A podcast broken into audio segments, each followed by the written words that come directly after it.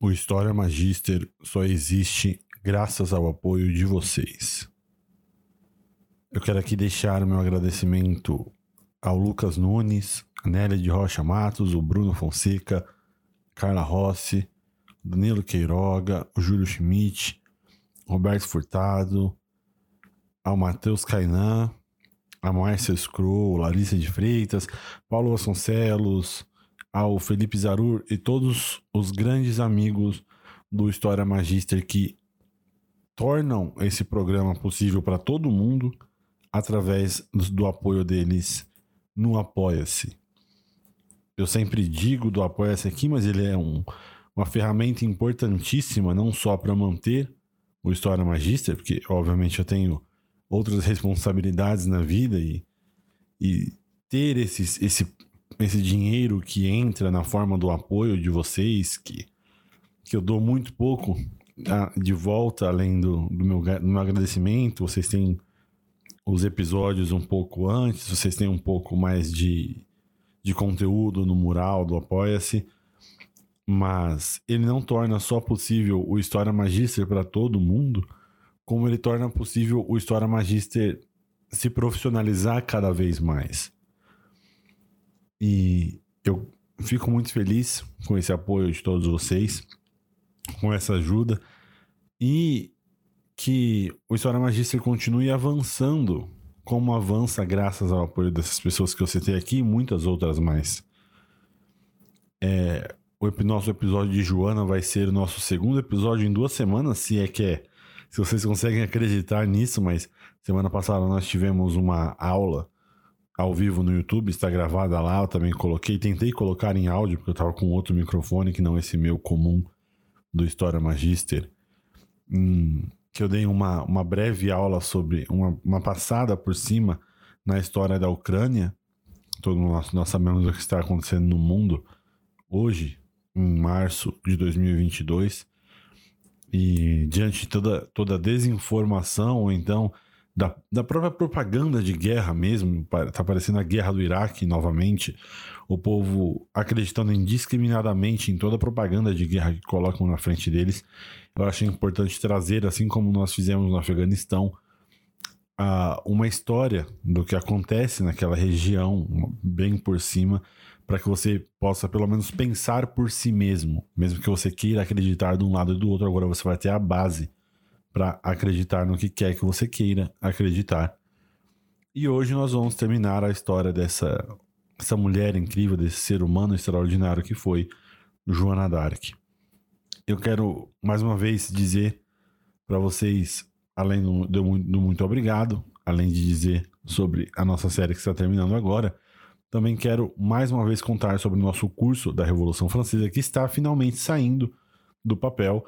Se, você assina a nossa newsletter no historiamagister.com/barra newsletter, você recebeu uma newsletter no dia 4 de março, contando sobre a nossa Semana da Revolução Francesa, que vai ser no fim do mês, no fim de março, no começo de abril, onde eu vou dar uma, uma aula inaugural, vou dar várias, vários conteúdos exclusivos para dar um gostinho do que vai ser a nosso curso da Revolução Francesa. Mais uma vez eu quero dizer que é o nosso primeiro produto pago do História Magister. Todo mundo que eu sempre agradeço aqui no episódio ajuda do, do, do fundo do seu coração, do, da bondade do seu coração. Eu nunca cobrei por nada do História Magister. Essa vai ser a primeira vez que eu vou fazer, porque eu vou dar 40, 40 horas de aula sobre a Revolução Francesa. Isso é um curso universitário, isso é uma matéria universitária sobre um assunto só. E eu não tinha como fazer isso é, sem tirar toda, desprender todo esse tempo da, da minha semana, da, da, minha vida, sem ter nenhuma contrapartida, porque eu também tenho contas para pagar, gente. A, a, situação aqui é difícil, não temos nenhum patrocinador, nenhum, nenhuma empresa patrocina a gente, ninguém coloca dinheiro a não ser as pessoas que eu agradeço sempre aqui no episódio. Então, se você quer saber mais sobre isso, eu vou deixar aqui o link da newsletter que saiu e também para você se inscrever nas próximas, tá? Se você quiser ajudar o História Magister, é apoia-se, apoia.se barra História Magister. E se você quiser recomendar para as pessoas, eu fico muito feliz que toda semana que nós colocamos um episódio novo, nós entramos no top 10 da Apple Podcasts, aparecemos entre os mais ouvidos do Spotify. Olha que eu perdi meu Spotify antigo, né? Os ouvintes antigos. E no YouTube nós estamos crescendo, já alcançamos 5.500 inscritos, isso é muito bom. Então, depois de todos esses agradecimentos e dessa nossa despedida à história de Santa Joana d'Arc, eu quero ir sem mais delongas ao final dessa nossa grande história dessa santa que foi que mudou a história da França e da Europa. Você irá ouvir agora a parte 4 de quatro partes, a parte final de uma série sobre Santa Joana d'Arc, a garota, a mulher que mudou a história da França, da Europa e do planeta inteiro. Se você não ouviu nenhuma das outras três partes, eu recomendo que você vá ouvir elas antes dessa, porque faz mais sentido a história no seu sentido cronológico. Mas se você já ouviu, ou se você não se importa de pegar uma história pelo meio, ou no caso pelo final, então sem mais delongas, vamos ao quarto episódio de Joana Dark.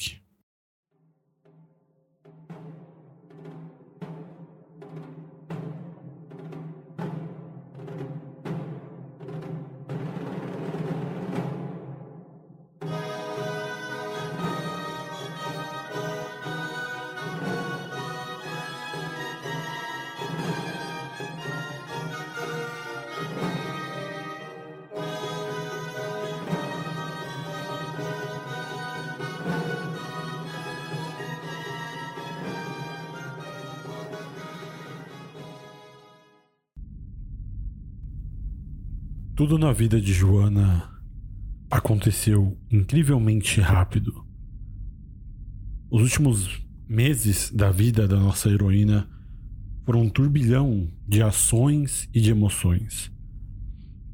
Apenas 15 meses atrás, ela era uma garota de fazenda batendo nas portas dos aristocratas e tentando convencê-los de que os anjos lhe tinham confiado a tarefa de salvar toda a França Logo depois ela se viu na corte do Dauphin Charles, quando ele ainda era príncipe, quando ele ainda era Dauphin, ainda não coroado e contra todas as possibilidades e probabilidades, Charles acreditou em Joana e enviou com o exército para lutar contra os ingleses. Em questão de poucos dias, ela levou as tropas francesas a levantar um cerco desde o início, com uma vitória permanente e nas próximas semanas, nas semanas seguintes, ela teve muitas batalhas, libertando várias cidades, até que ela ficou ao lado do rei quando ele foi oficialmente coroado. Mas tão rápido quando ela havia se tornado uma superstar na França, ela começou a cair. Houve o fracasso em tomar Paris, a perda de favor entre os conselheiros do rei, as campanhas infrutíferas que seguiram e uma corrida quase suicida para defender Compiègne. Então houve aquele fatídico 23 de maio de 1430, quando Joana estava pessoalmente na retaguarda das forças francesas para proteger a retirada e de repente se viu trancada para fora da cidade. Quando aquelas pessoas por quem ela lutava a deixaram para ser puxada do seu cavalo e capturada pelos borgonheses. As vozes angelicais que ela dizia ouvir regularmente avisavam que a sua captura viria. Era inevitável. E agora esse momento tinha chegado. Como Joana se tornou uma prisioneira dos borgonheses nos arredores de Compiègne, ela ficou sob a custódia de Jean de Luxemburgo, Jean de Luxemburgo, esse cara de fato entendeu que ele tinha basicamente ganhado um bilhete de loteria na moeda de guerra, digamos assim. Joana valia muito dinheiro. Então ele ponderou sobre qual seria o seu próximo movimento com muito cuidado, enquanto a mantinha como prisioneira em um castelo ao norte da França. Seu trabalho foi dificultado um pouco pelas mulheres na vida dele, digamos assim, sua esposa, sua tia e tantas outras próximas caíram no encanto de Joana.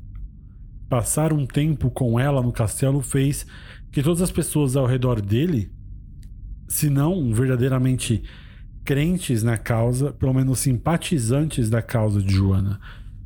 Essas mulheres definitivamente gostaram de Joana e acreditavam na sua sinceridade.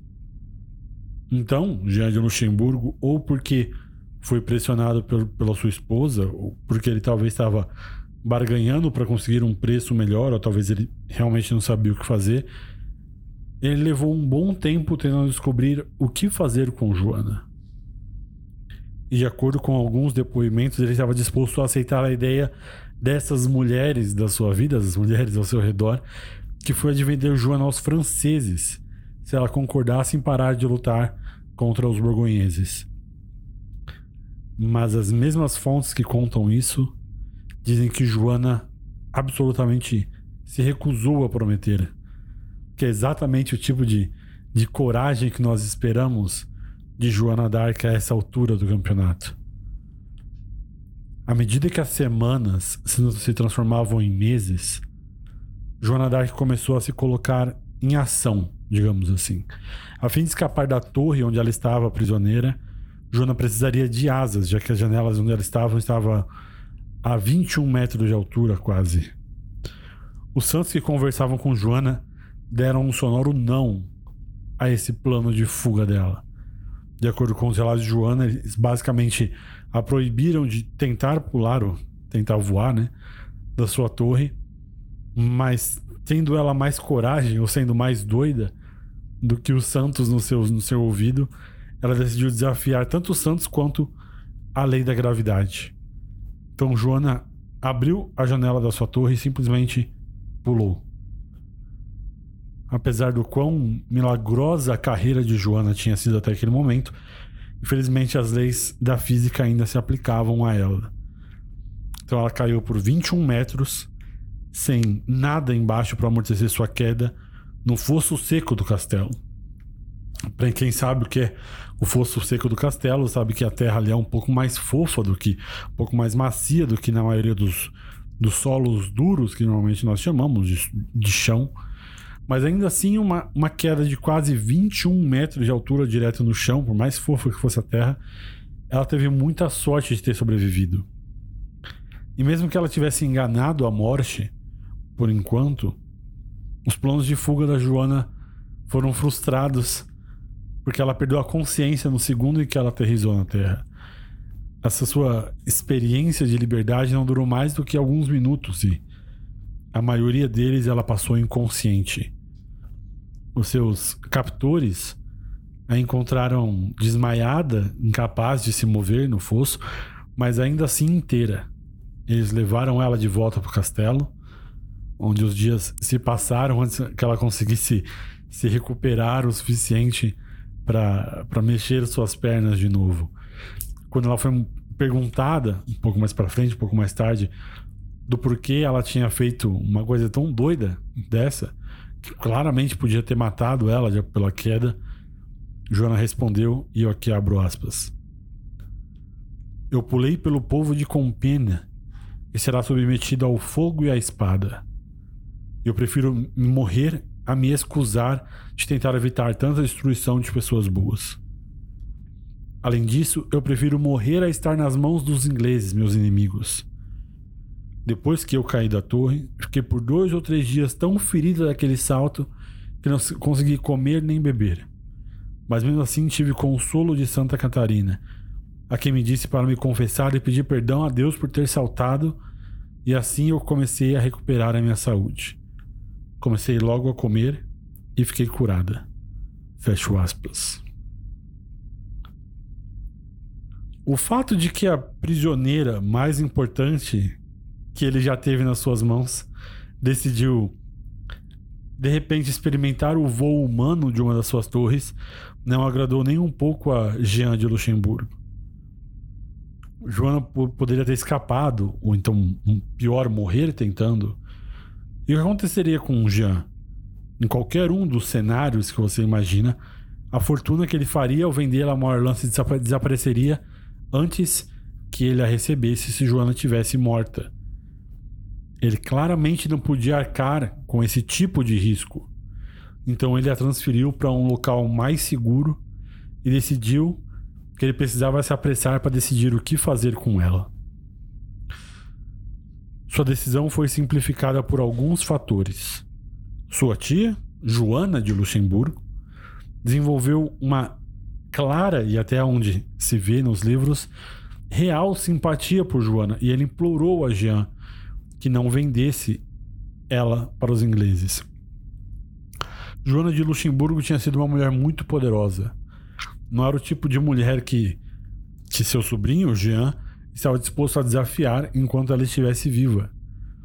Mas Joana de Luxemburgo, nesse meio tempo, entre a recuperação de Joana, veio a falecer. Então a situação era muito diferente. Talvez Jean de Luxemburgo até quisesse, de alguma maneira, honrar os desejos da sua tia, mesmo depois dela ter, dela ter falecido, sem sacrificar o lucro que ele teria. Então, ele poderia vendê-la ao rei Charles da França. Mas por mais surpreendente que isso possa parecer, inclusive nesse limiar da nossa história, nesse, nessa sequência, nesse caminho todo que nós fizemos entre Charles e Joana, não há nenhuma evidência que sugiram que Charles fez qualquer esforço para resgatar Joana. quase seis séculos depois, a gente só pode especular o motivo, o porquê isso aconteceu. Que a Joana Dark claramente tinha desafiado o hoje rei mais de uma vez. Então talvez o rei Charles não se importasse em se livrar de Joana, já que ela havia servido o seu propósito e a maioria dos seus conselheiros atuais haviam como um problema por causa dessa sua insistência em fazer a guerra. Isso é só um palpite pessoal meu, Edson. Mas o fato é que o rei francês abandonou Joana à sua própria sorte, apesar de ter sido ela quem lhe entregou a coroa.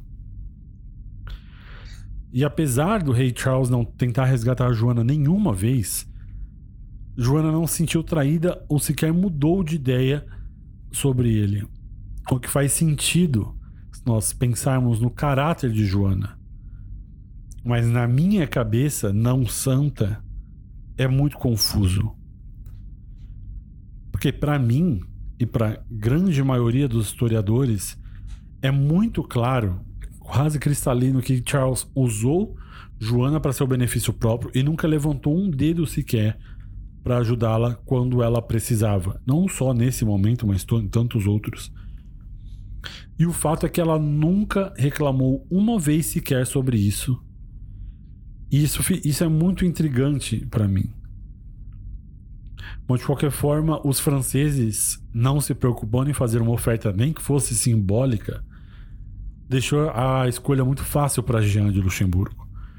Os ingleses estavam dispostos a pagar quantias sabe, orbi, exorbitantes completamente inimagináveis por Joana. E ainda por cima, eles eram aliados na guerra de Jean de Luxemburgo. É, sim, a, a tia de Jean de Luxemburgo não iria ficar feliz, mas uma vez que ela estava morta e, e ele pesando na balança, os sentimentos da sua tia não estavam à altura do ouro que os ingleses estavam prontos para colocar no bolso de Jean. Então, à luz disso, em novembro de 1430, Jean de Luxemburgo vende Joana aos ingleses por 10 mil coroas. Considerando quanto dano ela tinha causado nos ingleses nesses últimos 20 meses, você pode apostar que eles tinham reservado para ela não era uma, uma recepção calorosa com um tapete vermelho, com nenhuma flor. Quando os ingleses ouviram falar dela pela primeira vez, as coisas para ele pareciam ótimas as chances do rei inglês se tornar o mestre da França pela primeira vez na história eram muito boas. E de repente Joana entrou em cena e a maré magicamente mudou. Ela ficou à frente do exército francês, esmagou os ingleses repetidamente, onde milhares de soldados ingleses morreram e muitas cidades controladas pelos ingleses foram perdidas. Agora ela estava finalmente nas suas mãos. E os ingleses não iam deixar ela embora tão cedo. Na época do Natal de 1430, os ingleses então levaram Joana a Rouen, a capital da Inglaterra na Normandia e a sede do governo inglês dentro da França. E ali Joana d'Arc estava na cova dos leões. Quando ela descobriu que estava para ser vendida para os ingleses, Joana implorou as suas vozes para ajudá-la a morrer rapidamente. Mas a resposta que ela recebeu das suas vozes é que não iria acontecer desse jeito. Um homem que teve grande influência no destino de Joana e havia negociado, inclusive, ativamente entre os ingleses e Jean de Luxemburgo, foi um bispo chamado Pierre Cauchon. Quero que vocês lembrem muito bem desse nome, que ele vai ser muito importante ainda na nossa história. Pierre Cauchon era um partidário inglês há uns bons anos, tanto um aliado tanto dos ingleses quanto dos borgonheses. E mais recentemente ele teve que fugir quando os partidários de Joana invadiram a área onde ele morava. Então ele não era exatamente neutro nos seus sentimentos em relação a Joana. Ele odiava Joana, ele sabia exatamente o que os ingleses queriam dele quando ele colocou as suas mãos em Joana. Eles queriam indiciar ela por crimes religiosos. E a blasfêmia era sempre um bom bode expiatório, uma grande rede que podia se jogar nessa gama das acusações eclesiásticas da época para começar. Para que o rei considerasse essas pessoas culpadas e negasse as reivindicações muito religiosas que deram a Joana essa aura especial entre o povo da França. Ele queria condená-la religiosamente para quebrar esse elo entre Joana e a França. Se a igreja, na pessoa do bispo Cauchon e outros sacerdotes cuidadosamente selecionados por ele, conseguissem negar que ela foi enviada por Deus, se eles pudessem provar que ela era realmente uma bruxa, uma aliada do diabo, então não, eles não só poderiam queimá-la na fogueira, o que os agradaria sem fim, mas também poderiam usar sua convicção para argumentar que Charles tinha reivindicado o trono graças a uma bruxa. A realidade é que os ingleses tinham sim perdido para uma mulher. Mas se eles pudessem dizer que essa mulher era uma bruxa com poderes sombrios, as suas perdas poderiam ser justificadas de alguma maneira. Então, ao tentar convencer a população francesa a aceitar um rei estrangeiro, os ingleses claramente tinham a tarefa de propaganda nas suas mãos. Talvez os resultados desses testes podiam ajudá-lo na sua campanha de propaganda. Eles podiam dizer: Ok, nosso rei não nasceu na França, mas pelo menos ele não é um adorador do diabo como aquele outro cara, como o rei Charles. Uma coisa que eu quero explicar aqui, para ficar bem claro, é como funcionava, pelo menos da maneira mais simples possível para você que não sabe, como funcionavam essas condenações dos tribunais eclesiásticos durante a Idade Média. Existia um processo legal, nós vamos ver aqui como não fazer um processo legal eclesiástico.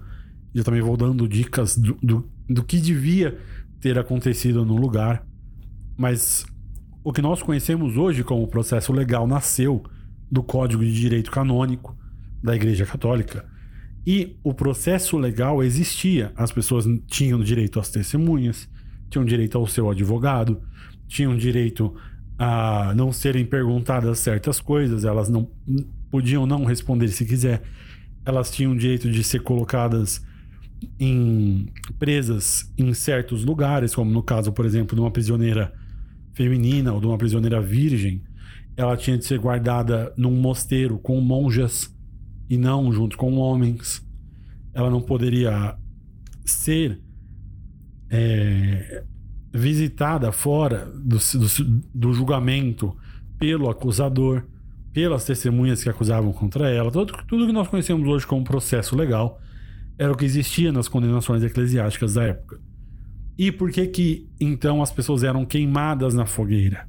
Porque o que acontecia é que se ela fosse condenada, tá, no pior dos crimes que pudesse ocorrer a ela, que rendesse uma excomunhão, e a blasfêmia não rendia excomunhão direta, mas se a pessoa ganhasse uma excomunhão como decorrência desse processo eclesiástico, ela era excomungada, ou seja, ela era cortada da comunhão com a igreja. E uma vez que ela era cortada de comunhão com a igreja, ela saía do, do, do guarda-chuva de proteção da igreja e ela era entregue como uma blasfemadora, uma assassina ou qualquer coisa desse tipo às autoridades civis. E essas autoridades civis, sim, decidiam matar essa pessoa. Então a igreja não queimava ninguém, a igreja não matava ninguém nos processos eclesiásticos. O que acontecia é que a igreja podia condenar uma pessoa que cometeu tanto um crime eclesiástico como um crime civil. Várias vezes, em diversos lugares, como certas partes da França, os dois eram interligados. Então, blasfêmia era condenado tanto civilmente quanto eclesiasticamente. E é por isso que eu falei que era um grande guarda-chuva que, que se usava para grandes inimigos políticos, como, por exemplo, da França civil, porque a França poderia organizar, ou no caso a Inglaterra, podia o governo, vamos dizer melhor assim, organizar um dossiê falso sobre a pessoa para que a igreja fosse enganada a condenar ela. No nosso caso é um pouco mais complexo, porque a igreja estava fazendo justamente o que eu acabei de contar, mas ela tinha, ela não foi enganada, ela colocou um bispo para fazer esse trabalho sujo, que é o bispo Calchon, nós vamos ver agora a pouco, daqui a pouco, na verdade. E eles podiam fazer um dossiê falso, dizer que esse homem era um blasfemador, pegar, colher testemunhas, colher é, colher mais relatos de pessoas que conheciam ele, que nós de novo chamamos de processo legal, podiam fraudar o processo legal para que ele fosse condenado eclesiasticamente e aí o governo civil simplesmente dizer: bom, se a igreja disse que ele é um vagabundo, quem somos nós para dizer o contrário? E, com essas leis de equiparação que existiam em tantos outros lugares, queimar a pessoa em praça pública. É basicamente esse o processo que se conhecia como processo legal, tanto eclesiástico quanto civil, alguns chamam eclesiástico civil, e que nós teríamos de acompanhar aqui em Joana. Nós vamos agora acompanhar como não fazer um processo eclesiástico, tá? Isso foi só um parênteses para quem nunca entende o que foi essa, essa onda na Idade Média, tá? O, não a caça às bruxas, isso é um outro assunto completamente diferente. Estou dizendo apenas porque pessoas eram condenadas à morte por crimes eclesiásticos, ok? Vamos continuar então. Então, logo de cara, como eu acabei de, de dizer várias vezes, o julgamento de Joana foi uma farsa. Calchon e os ingleses que estavam financiando esse julgamento estavam tentando ao máximo cobrir com um, um verniz de legitimidade algo que era claramente falso. O objetivo final já era considerar Joana culpada, independentemente das provas, e fazer parecer com que Charles precisou de uma bruxa para vencer até então. Para sequer iniciar o julgamento, os inimigos de Joana tiveram que deixar de lado vários aspectos técnicos legais. Então, durante as primeiras semanas de 1431, Pierre Cauchon enviou um notário, um tipo de detetive eclesiástico, para coletar evidências contra Joana, para que eles pudessem acusá-la formalmente de algo. Eles não sabiam ainda do que eles queriam acusá-la, então eles precisavam cavar alguma prova para ver se alguma coisa aparecia. O problema era que depois de interrogar as pessoas que conheceram Joana, o notário não conseguiu encontrar nada que sustentasse nem mesmo uma definição mais ampla possível de provas admissíveis. Então Calchon decidiu que ia violar todos os precedentes iniciando um julgamento sem as provas adequadas para acusar Joana. Ele iniciou então um julgamento de qualquer maneira, na esperança de que Joana pudesse ser pressionada a dizer alguma coisa que aí pudesse ser transformada em evidência. Calchon também negou a Joana o direito a um consultor jurídico, ou nos nossos termos hoje em dia, um advogado, e ele mesmo escolheu a dedo o, jú o júri e os juízes exclusivamente entre os partidários dos ingleses. Então, obviamente, do começo não era um, um julgamento imparcial, para dizer o mais, o mais legal possível. Enquanto isso, Joana foi mantida em uma cela de prisão com cinco guardas a vigiando o tempo todo. A certa altura, Joana disse que um dos guardas havia tentado estuprá-la. Então ela pediu para ser colocada em uma igreja sob a custódia de mulheres, como acabei de citar.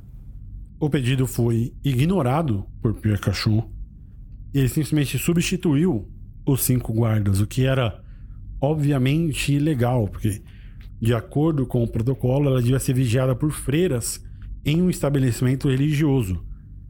Mas, como eu já disse, Cauchon não era um grande fã dos aspectos técnicos legais.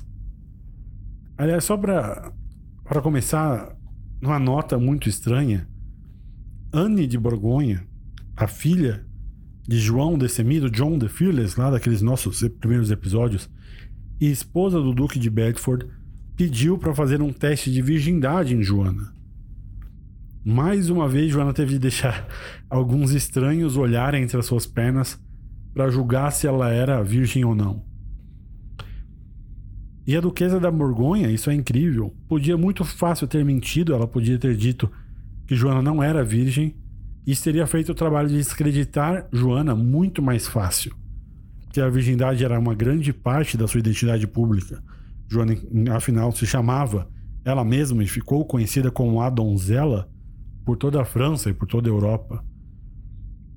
Mas Anne aparentemente era honesta demais para manipular o jogo desse jeito, então ela voltou com a informação de que Joana era de fato tão virgem quanto ela tinha anunciado. Apesar desse começo difícil, digamos assim, das más notícias do notário, de Anne de Borgonha, que não conseguiram desenterrar nenhuma sujeira incriminadora sobre Joana, Cauchon iniciou o julgamento em fevereiro de 1431. Foi quando Joana foi levada ao tribunal para ficar de cara a cara com Pierre Cauchon pela primeira vez. Eram cerca de 70 clérigos, incluindo um cardeal, seis bispos, 32 doutores em teologia, 16 bacharéis em teologia e sete médicos. E do lado de Joana não tinha ninguém. Era apenas uma jovem de 19 anos analfabeta contra 70 homens que passaram a vida estudando teologia. E assim então, quando as coisas começaram, com 70 deles se revezando, disparando uma pergunta após a outra em um esforço para tropeçar nas palavras e fazer Joana dizer algo que a incriminasse. Esses interrogatórios, aliás, duravam até 11 horas por dia tem relatos que alguns dos juízes reclamavam do quão cansativo foi para eles esses interrogatórios. Eu só consigo imaginar o quão brutal isso não foi para Joana. Primeiro, porque a vida dela estava em jogo e era ela quem estava sendo interrogada. Se algum dos juízes se cansasse, por exemplo, ela podia simplesmente fazer uma pausa e trocar com outro. Joana não tinha folgas. É como uma luta em que os oponentes fazem parte de uma equipe gigante e você tem que permanecer no ringue, não importa o que aconteça, sem ninguém para te substituir. À noite, os juízes então voltavam para suas casas confortáveis, para boa comida, e Joana voltava para uma cela escura, usando correntes e ameaças constantes de possível estupro pelos guardas. Mas dizendo tudo isso, eu quero dizer, quero contar para vocês que Joana foi incrível durante o julgamento. Joana foi de uma, uma coragem, de, um, de uma personalidade que é difícil encontrar algum paralelo na história da humanidade. Inclusive, vou ler aqui um trecho da, de, da Catherine Harrison, que é um livro sobre Joana, que ela diz o seguinte. Abro aspas. Nem o espírito, nem a sua acuidade mental fraquejaram quando ela resistiu a uma força combinada de dezenas de oponentes que protestaram que, ela estava, que estavam sendo sobrecarregados pelo que era, para quase todos eles, o papel passivo de julgar. Eles falavam sobre uma fortaleza sobrenatural, uma força ainda mais poderosa do que a dela no campo de batalha. Aos 19 anos, Joana demonstrava uma integridade que um coro de intelectuais não podia desmantelar e os seus sofismas, suas habilidades com as palavras, exubiam as virtudes de Joana como ela não poderia ter feito por si mesma. Fecho aspas. Quando perguntaram a ela pela primeira vez se ela juraria responder a todas as perguntas dizendo a verdade, Joana respondeu que sim, mas apenas em relação às perguntas que ela escolheria responder. Ou seja, ela se reservava no direito de não responder a algumas perguntas ela disse que tinha certas questões, certas questões que não tinham nada a ver com o julgamento em questão, ou estavam simplesmente entre ela e Deus. Então ela simplesmente se recusaria a responder se eles pressionassem sobre questões fora do escopo do julgamento. Aliás, em outro momento, seus interrogadores questionaram Joana sobre aquela tentativa de fuga quando ela pulou da torre e pediram para ela jurar que não tentaria fugir novamente. Quando eles fizeram isso, a resposta de Joana foi, eu abro aspas aqui para exemplificar isso tudo.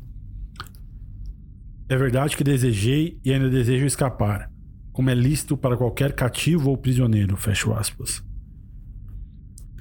Você consegue imaginar, olhar na cara do, dos seus carcereiros, dos seus juízes, e dizer esse tipo de coisa na cara deles, eles perguntando se você vai tentar fugir de novo, e ela dizendo que eu tentei fugir, quis fugir e ainda quero fugir, porque eu sou prisioneiro e esse é, esse é o destino de todo prisioneiro tentar fugir.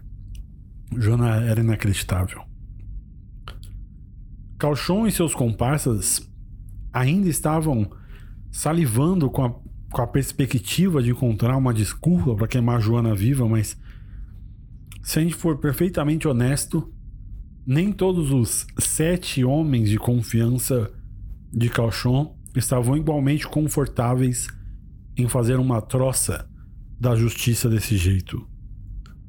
Quando alguns dos homens encarregados de julgar Joana expressaram objeções aos métodos de Pierre Cochon, eles foram demitidos. Um deles, inclusive, teve a coragem de sugerir que Cochon não tinha o direito de tentar julgar Joana e que o arcebispo da França já tinha examinado ela e não tinha encontrado nenhuma falha, e tecnicamente o arcebispo era superior a Calchon. Então, Pierre Calchon, sem cerimônia, jogou esse homem na prisão e o ameaçou. O que era uma mensagem muito clara para qualquer outra pessoa que sequer pensasse em não entrar na linha desse seu jogo com a justiça. E assim, então, dia após dia, esses sete interroga interrogadores bombardeavam Joana enquanto ela ainda estava na, na sua cela, com zilhões de perguntas destinadas a fazer com que ela dissesse algo contraditório ou herético que, podia, que pudesse ser usado para justificar uma condenação. Joana respondeu: abro aspas. Isso não tem nada a ver com o meu julgamento. Você quer que eu fale contra mim mesmo, já que não encontra um erro por si próprios? Fecho aspas. Uma das coisas, inclusive uma das coisas legais de toda a história de Joana é que nós temos registros oficiais, reais do julgamento. Para que a gente então possa ver com fontes primárias como Joana Dark evitou brilhantemente todas essas armadilhas dos, do júri e dos juízes. Por exemplo, a uma certa altura, eles tentaram convencer ela a dizer que ela sabia que estava na graça de Deus o que é em si uma blasfêmia, já que ninguém pode dizer com certeza se está ou não em graça aos olhos de Deus. Então, quando eles perguntassem se ela dissesse que sim, ela estava, ela seria culpada de blasfêmia, e se ela dissesse que não, também seria problemático, porque ela estava basicamente assumindo que conhecia a mente de Deus. Então eles criaram uma situação que qualquer uma das duas respostas de Joana levaria ela a se condenar. E quando fizeram a pergunta a Joana, ela respondeu, e eu abro aspas aqui. Se eu não estiver na graça de Deus, que Deus me coloque lá. E se eu estiver, que então Deus me guarde lá. Eu seria a criatura mais triste do mundo se eu soubesse que não estava em sua graça. Fecho aspas. Esse som que você deve ter ouvido na sua cabeça é provavelmente o som de 70 mandíbulas caindo no chão simultaneamente, porque Joana superava todos eles. Era um era rotina a essa altura para Joana ser mais inteligente do que 70 doutores em teologia. A pressão sanguínea de Cauchon devia estar subindo, os batimentos cardíacos dele deviam estar, o estresse dele nas alturas. Ele estava claramente frustrado com a habilidade de Joana em vencê-lo verbalmente e com a sua própria incompetência em obter as provas que ele precisava para condenar Joana. Então ele continuou sendo humilhado pela, sagacidade, pela convicção de Joana. Inclusive um dominicano chamado Jean Le Sauvage disse mais tarde, depois disso, que, e eu abro aspas, nunca tinha visto uma garota daquela idade causar tanto estrago a seus examinadores. Fecho aspas. Então, no final de cada dia, Pierre Cochon e seus companheiros passavam horas examinando cada resposta de Joana e elaborando uma estratégia para o dia seguinte. Quando eles finalmente pediram a ajuda de um especialista em, em direito clerical chamado Jean Laurier, Jean Laurier se revoltou. Ele disse que o julgamento era completamente irregular, porque ele deveria ser conduzido em câmaras eclesiásticas Ninguém havia dito a Joana quais eram as acusações contra ela. Ela estava presa numa prisão militar sob pressão dos guardas e ela não tinha nenhum advogado para ajudá-la. E apesar disso, como o julgamento estava indo de ladeira abaixo, Cauchon, mesmo a revelia dessa bronca de um advogado eclesiástico que era Jean Laurier, que inclusive viu o que estava acontecendo, ele entendeu o que estava acontecendo ali, botou o pé na rua, voltou para Roma, não queria nem ficar perto daquilo. Então, Pierre Cauchon tirou o julgamento do local, do, de um local público e decidiu que o julgamento ia continuar dentro da cela de Joana d'Arc, onde ninguém além dos seus seguidores mais ultra fiéis poderiam ter acesso. Aliás, um dos principais crimes cometidos por Joana, aos olhos de Pierre Cochon, foi o de alegar que ela tinha revelações diretas de Deus. De muitas maneiras que a gente possa olhar, esse foi o grande choque clássico entre o clericalismo e a experiência mística.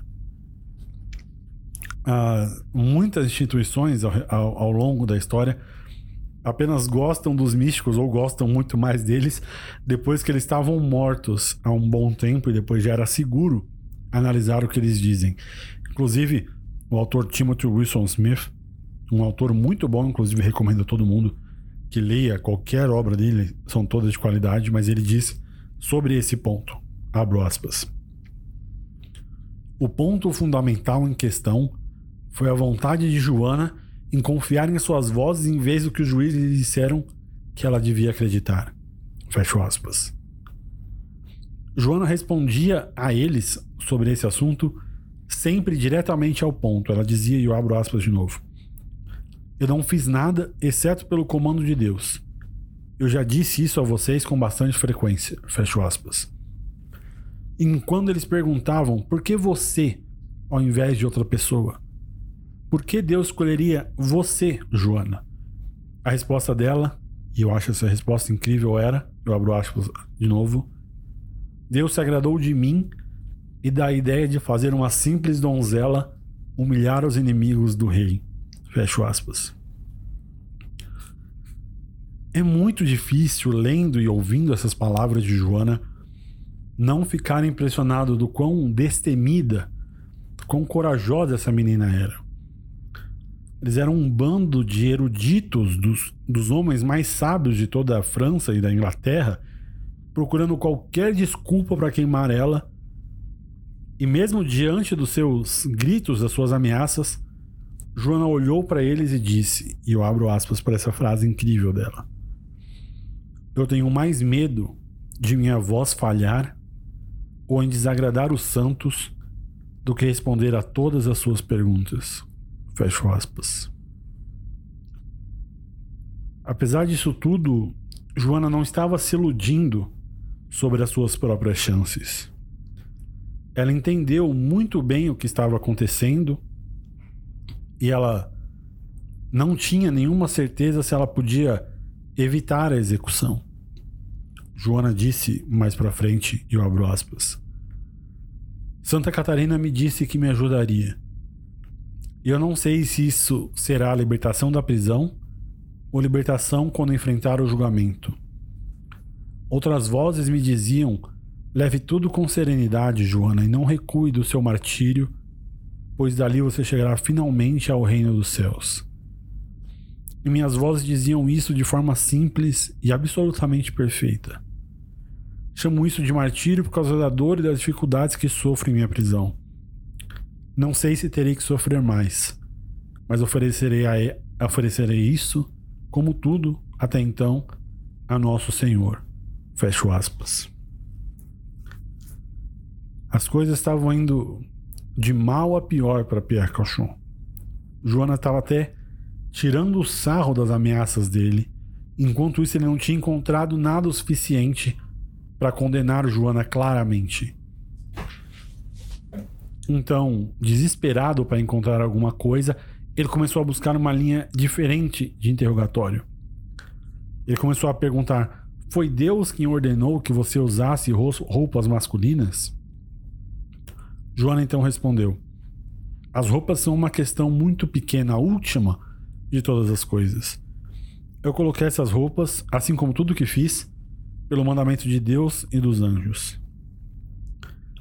No início de abril desse ano, o bispo mandou buscar uma comida muito melhor do que ela tinha comido até então, um peixe, mais exatamente. E quando Joana comeu, ela ficou imediatamente doente.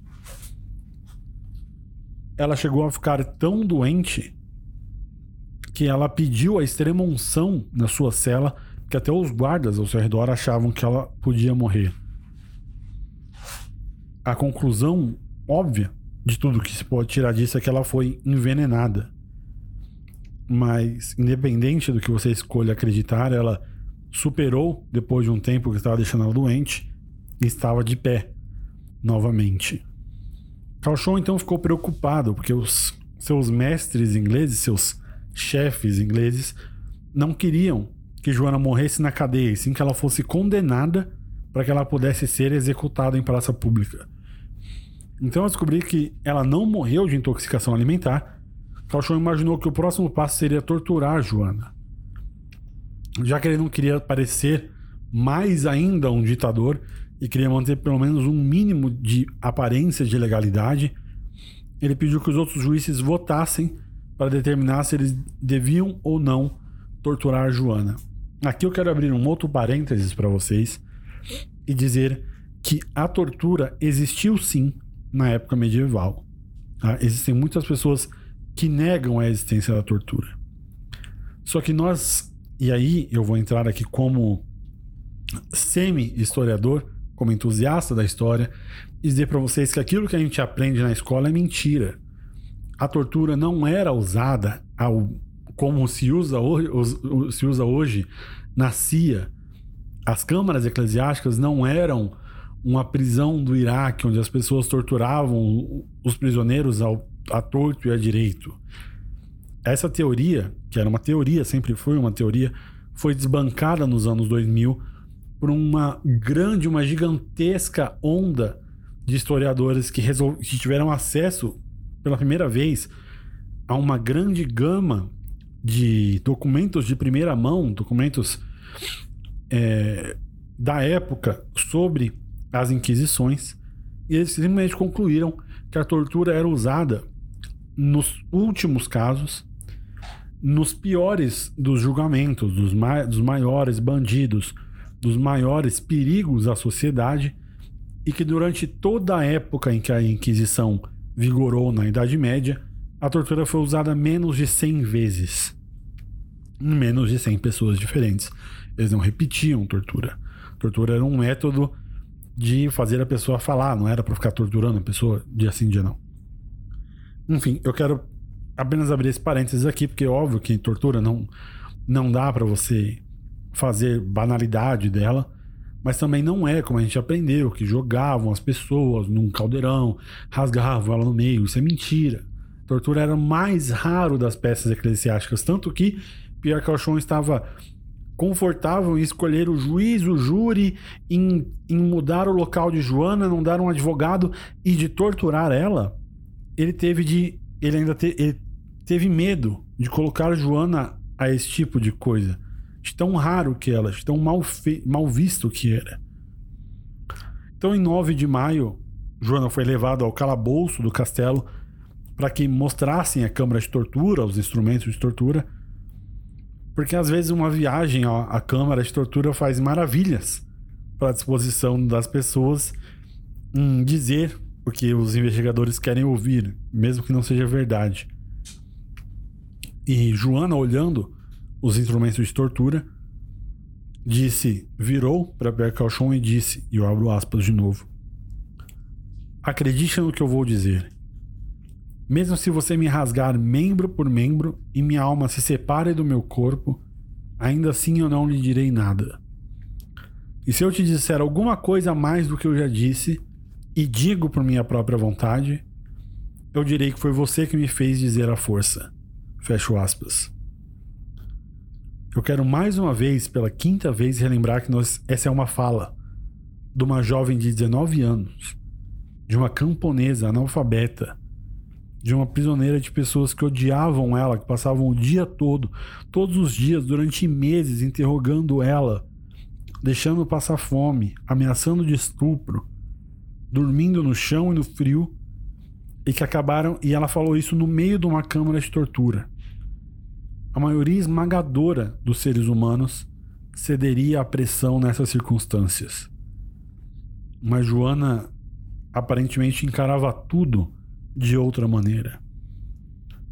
Um dos homens que estavam presentes durante essa visita ao calabouço disse mais tarde que, apesar dessa situação ultra intimidante que eu acabei de citar, ela respondeu com tanta sabedoria que todos os presentes ficaram surpresos. Abro aspas.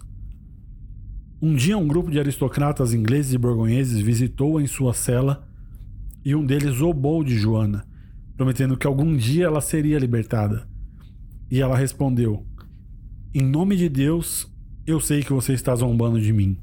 Eu sei bem que você não tem o desejo nem o poder de fazer me soltar. Eu sei muito bem que os ingleses vão me matar, acreditando que depois da minha morte eles ganharão o reino da França. Mas Deus não permitirá isso. Será tudo em vão. Fecho aspas. Ouvindo isso, esse aristocrata inglês que ela respondeu essa gracinha dele, puxou a adaga tentando matar ela ali mesmo, mas foi contido por alguns dos outros e pelos guardas. Quase nenhum progresso foi feito em direção à condenação de Joana. Apesar de semanas de interrogatórios e ameaças de tortura, Calchon então voltou ao assunto de Joana vestir roupas masculinas. A autora Regine Pernu, uma gênia da época medieval, conta sobre essa escolha de roupa de Joana. Abro aspas. Foi a, foi a manifestação física, o anúncio de uma recusa em cumprir restrições da época. Um desafio que foi absoluto e intransigente. E tanto Joana quanto seus juízes sabiam disso. Fecho aspas. Em 24 de maio, então, Calchon retira Joana da sua cela e a leva para o lugar onde lhe disseram que ela seria executada no local e queimada até a morte, a menos que ela assine a confissão de ser culpada de heresia. As armadilhas de oferecer dinheiro, a sabotagem já tinham falhado, então ele imaginou que apelaria para a morte de vez. E a essa altura, aparentemente, Joana havia chegado ao fim da sua energia física e emocional. Diante da morte queimada e com a promessa de que seria retirada da custódia inglesa e colocada sob custódia de freiras se assinasse, Joana então se rendeu e assinou um documento afirmando que ela não iria mais se vestir como homem, nem cortar o cabelo curto ou carregar armas. O documento que ela havia assinado era, na verdade, diferente do documento que Calchon ia enviar no processo oficial. O, o documento que Calchon enviou incluía alguma coisa sobre Joana ter, ter confessado que falsamente ouvia revelações dos anjos, coisa que ela nunca admitiria e nunca admitiu. Inclusive, e isso é um, uma das vantagens de analisar é, fontes primárias, é que muita gente já da época dizia que tinha algo muito estranho na assinatura de Joana Dark. A essa altura, Joana já tinha aprendido a assinar o seu próprio nome, era uma das poucas coisas que ela sabia escrever. Mas ao invés disso, elas iam um círculo nos documentos com um machado no meio. Em uma outra ocasião, Joana tinha assinado uma carta com um machado. E essas cartas tinham sido feitas para que o informante dela, no meio dos inimigos, soubesse que o conteúdo da carta era falsa. Mas Cachon não se preocupou com esses detalhes técnicos. Ele estava feliz o suficiente em ver aquele machadinho na carta, mas o seu trabalho tinha chegado só até a metade, porque de acordo com a lei da igreja que eu citei, você não pode queimar um herege que confesse. Você só, pode, só podia condenar um, um herege reincidente. E até agora, então, Cachon intimidou Joana a confessar da heresia, mas que ele pudesse entregar ela para ser queimada pelas autoridades civis, ele precisaria que ela caísse de volta na mesma heresia. Então, depois de alguns dias de Joana ter supostamente aceitado usar roupas femininas e assinado a confissão, em 28 de maio ela voltou a usar roupas masculinas. E esse evento tem duas versões diferentes. A primeira, quem conta é o confessor de Joana, que contava que Joana revelou que um guarda um lord inglês que foi visitar ela tinha tentado estuprá-la e assim ela voltou a usar roupas de homem, já que roupas de homem são mais difíceis de remover durante uma tentativa de estupro. A outra versão foi relatada no tribunal, que os guardas lhe roubaram as roupas femininas e deixando só roupas masculinas à altura dela. Então, ou ela ousava ficar nua, ou voltava a usar roupas masculinas. Eu não sei, ninguém sabe na verdade, qual dessas versões é a mais correta, mas o que fica claro é que alguma coisa esquisita estava acontecendo.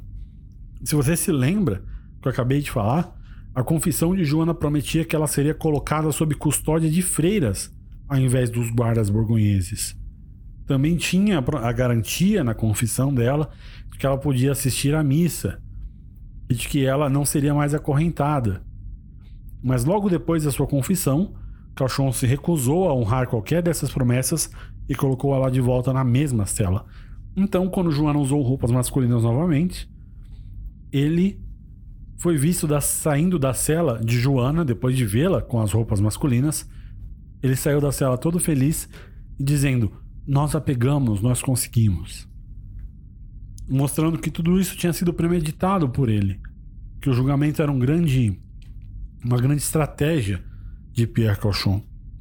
Inclusive, mais uma vez vou citar o autor Timothy Wilson Smith, que diz, e o abro aspas: Houve julgamentos eclesiásticos injustos antes, mas o de Joana foi um dos julgamentos mais injustos já realizados em qualquer tribunal.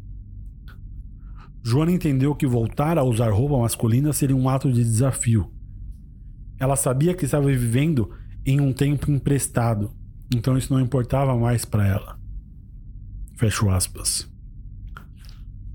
As suas as palavras de Joana são uma uma janela para a turbulência que ela estava vivendo dentro dela depois que ela aceitou confessar por medo. Alguns dias antes, ela tinha dito que os santos apareceram para ela e disseram que estavam muito chateados com essa confissão de Joana. Inclusive, nas suas próprias palavras, eu abro aspas, eles me disseram que antes eu morresse na verdade a tentar salvar minha vida na mentira, porque eu fui enviada por Deus. E minha voz me disse que eu fiz um grande mal ao declarar que eu tinha feito estava errado. Foi apenas por medo do fogo que eu disse o que eu disse. Disseram-me que tinham guardado meu corpo para ofender a minha alma. Fecho aspas. Depois então de fazer pazes com as vozes, Joana disse ao juiz que só havia confessado por medo de ser queimada viva, mas agora ela só falaria a verdade e que ela prefere morrer a trair as suas vozes. E se ela estava realmente pronta para morrer nesse caso, Calchon ficou muito feliz em passar a sentença. Abro aspas para a sentença, escrita inclusive, de Pierre Calchon. Você é um herege reincidente e por essa sentença que entregamos por escrito e pronunciamos neste tribunal, nós a denunciamos como um membro podre, que para que você não infecte outros membros de Cristo, deve ser expulsa da unidade da igreja, cortada do corpo e entregue ao poder secular. Nós a separamos e a abandonamos. Fecho aspas. Assim então, no dia 30 de maio, tudo estava preparado para incendiar Joana. Mais de 10 mil pessoas se reuniram numa praça em Rouen para vê-la queimar. Uma placa colocada à frente da madeira de fogueira dizia: eu abro aspas. Joana, a autoproclamada donzela, mentirosa, perniciosa, sedutora do povo, adivinha, supersticiosa, blasfema de Deus, presunçosa, descrente da fé de Jesus Cristo, fanfarrona, idólatra, cruel, dissoluta, invocadora de demônios, apóstata, cismática e herege. Fecho aspas. Acontecia muitas vezes das pessoas condenadas a serem queimadas nas fogueiras que o carrasco, como uma forma de misericórdia, jogasse uma corda em volta dos seus pescoços e os estrangulasse antes que as chamas os atingissem, um tipo de uma forma de cortesia para que eles não sofressem muito com o fogo queimando sua pele e sua carne. Mas o ódio inglês por Joana era tão profundo, de modo que a plataforma onde a fogueira foi construída era muito alta para o carrasco conseguir jogar a corda. Quando ela foi conduzida ao cadafalso, Joana disse: abro aspas. Ó oh, Juan, estou com muito medo do que você possa sofrer pela minha morte. Fecho aspas. Em outras palavras, ela estava muito preocupada com a vingança de Deus sobre a cidade de Juan. Lembra muito as palavras Jesus Cristo na cruz: Pai, perdoai, pois eles não sabem o que fazem. Nem todos os ingleses e burgonheses eram igualmente odiosos assim contra Joana. Quando ela rezou, logo antes da sua execução, era óbvio a sua sinceridade, tanto que muitos dos espectadores choraram. O inglês fez uma pequena cruz com um pouco de madeira que ele encontrou e deu a ela, coisa que ela apreciou muito esse ato de bondade. Da mesma forma, alguém trouxe um crucifixo da igreja para execução e segurou muito alto, para que ela pudesse se concentrar nele enquanto era executada. E quando o fogo foi finalmente aceso, Joana estava morrendo e ao mesmo tempo ela chamava a Cristo e aos santos. A sua palavra no mundo foi Jesus. Então tudo acabou. A jovem que tinha mudado o planeta da maneira mais improvável em vida, agora só podia fazer com seu legado. No espaço de alguns poucos anos, ela conseguiu que era aparentemente impossível. Depois que ela morreu e as suas roupas foram queimadas, o carrasco deixou os espectadores olharem para o seu corpo nu e queimado para que pudessem confirmar que ela era realmente uma mulher, que ela realmente estava morta. Uma vez que essas coisas foram estabelecidas, ela foi recolhida para que fosse queimada de novo, para que seu corpo transformasse todo em cinzas, para que nenhum de seus apoiadores pudessem usar alguma parte do seu corpo como uma relíquia. Algumas pessoas que estavam na plateia ficaram muito mais abaladas do que eles mesmos esperavam. Um notário chamado Guilherme Manchon, que registrou grande parte do julgamento, inclusive uma grande fonte primária, disse, eu abro aspas, eu nunca choro pelo que vem em meu caminho, mas por um mês depois não consegui encontrar paz. Fecho aspas. Depois desse tempo, ele mesmo relata que passou sempre a rezar pela alma de Joana. Outro homem, o frei franciscano Isambard de la Pierre, que estava entre as pessoas mais caridosas com Joana durante o julgamento, inclusive até o ponto que o conde de Warwick ameaçou jogá-lo no rio se ele continuasse tentando ajudar Joana. Mais tarde contaria, e eu abro aspas. Imediatamente após a execução, o carrasco veio até mim e a meu companheiro irmão Martim Landau. O carrasco estava com muito medo de que ele nunca receberia o perdão de Deus.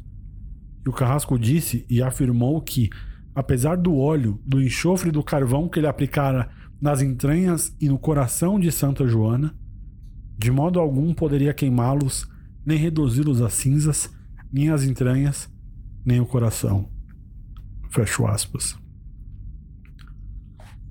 Claramente, nem todos ficaram comovidos com a forma como Joana encarou a morte.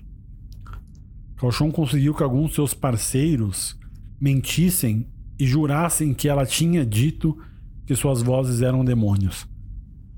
Mais tarde, alguns depoimentos das pessoas que estavam lá deixaram bem claro que essa história foi inventada por Calchon. Ela nunca negou nada disso antes de morrer. Entre aqueles que, inclusive, como Calchon, aplaudiram a notícia da morte de Joana, estava o rei Henrique da Inglaterra que diz que ela foi queimada, e eu abro aspas, em benefício da, da fé e da extirpação do terror pestilento, fecho aspas. Da mesma forma, em uma carta escrita em junho de 32, 1432, aos líderes ingleses em Rouen, ele disse, e eu abro aspas de novo, aos prelados da igreja, aos duques, condes e outros nobres, e às cidades e seus reinos na França, é comumente relatado em todos os lugares como a mulher que se chamava Joana a Donzela, profetisa, e por mais de dois anos, contra a lei divina, saqueou nosso estado vestida com roupas de homem, uma coisa abominável para Deus. Fecho aspas. Cerca de 20 anos depois da sua morte, a mãe de Joana convenceu o inquisidor-geral da, da França a fazer uma petição ao Papa para configurar um novo julgamento para possivelmente derrubar essa condenação. O rei Charles, incrivelmente, dessa vez também apoiou essa petição. O Papa Calixto III concordou e consentiu com essa nova investigação. Assim, então, em 1452, se começou uma investigação formal, e em 1456, após um longo processo que incluía análise e depoimentos de mais de 115 testemunhas. O novo inquérito levou em conta os vários registros originais, inclusive dos que nós lemos aqui, do julgamento que foram adulterados para fazê-los parecer menos favoráveis a Joana, e o consenso dos depoimentos foi que ela acreditou nas suas vozes até o fim. O novo julgamento então declarou Joana inocente e argumentou que Calchon desrespeitou intencionalmente a lei para eliminar um inimigo pessoal. E como resultado disso, a condenação original de Joana foi anulada. Uma das justificativas para a anulação girava em torno da questão de que Joana tinha sido condenada por uma violação de uma lei de vestuário bíblica. Mas o problema é que com o veredito original dela é que Cauchon, por óbvio, não considerou todas as exceções a essa mesma lei. Por exemplo, é permitido que uma mulher use roupas masculinas se ela estiver num contexto perigoso, no qual ela possa ser estuprada. Então, à luz destes, sua condenação foi descartada e se iniciou o processo de canonização de Santa Joana d'Arc. E como que Pierre Cochon aceitou isso tudo? A resposta mais simples é que ele não aceitou porque ele já estava morto há algum tempo. Depois dessa, desse novo julgamento, ele mesmo foi excomungado pós-mortem, ou seja, ele foi excomungado depois de morto pelo seu papel no julgamento de Joana. Mas enquanto em vida, ele teve uma grande e bem-sucedida carreira graças ao patrocínio inglês, porque ele cumpriu o seu papel, mas ele morreu provavelmente de problemas cardíacos enquanto se barbeava. Os descendentes de Pierre Cauchon, possivelmente num esforço para se separar desse homem que virou altamente impopular ao longo do tempo, renunciaram do seu nome e o nome Cauchon morreu. O padre Jean Destivet, um dos homens que tinham organizado o julgamento original, foi encontrado morto em uma sarjeta. Nicolas Mili, um dos envolvidos no julgamento, que inclusive fez um sermão público contra Joana no dia da sua morte, contraiu lepra e teve uma morte horrível.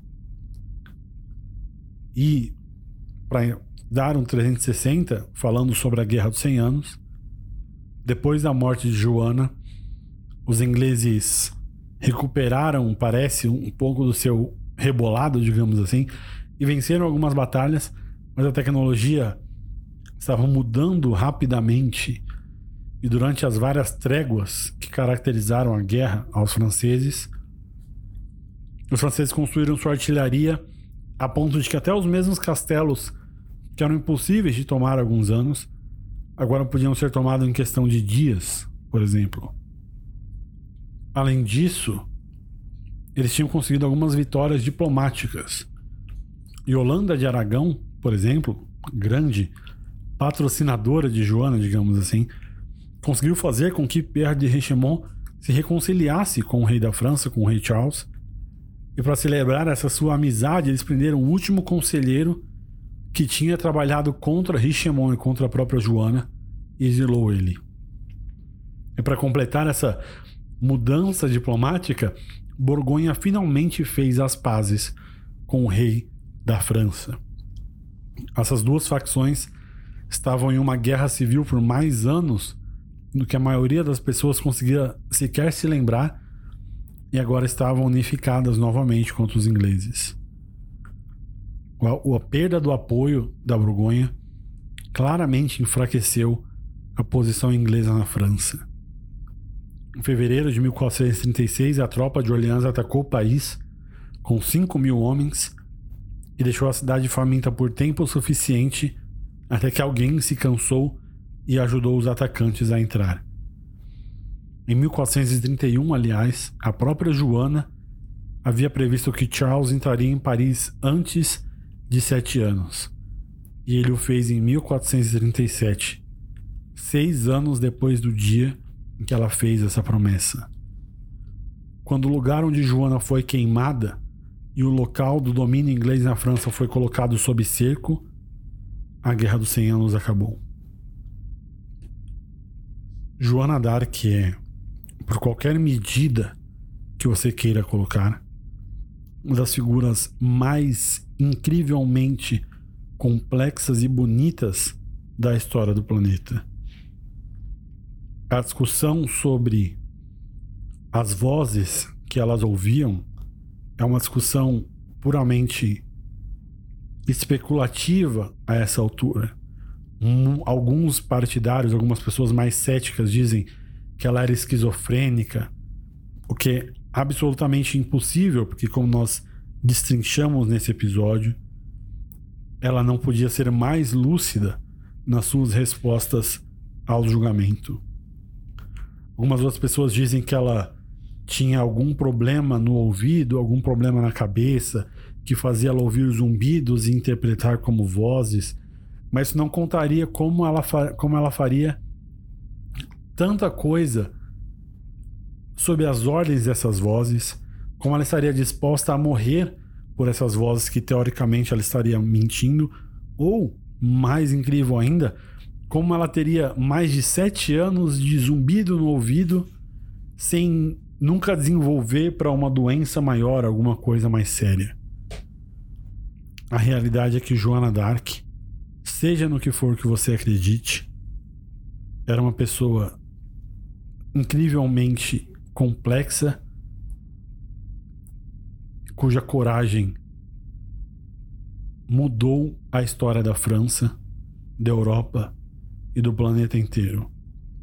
Essa série não faz jus a quem foi Joana Dark, mas eu não poderia deixar o HM deixar de prestar homenagem a essa mulher que foi, ao meu ver, a pessoa mais incrível da história da França.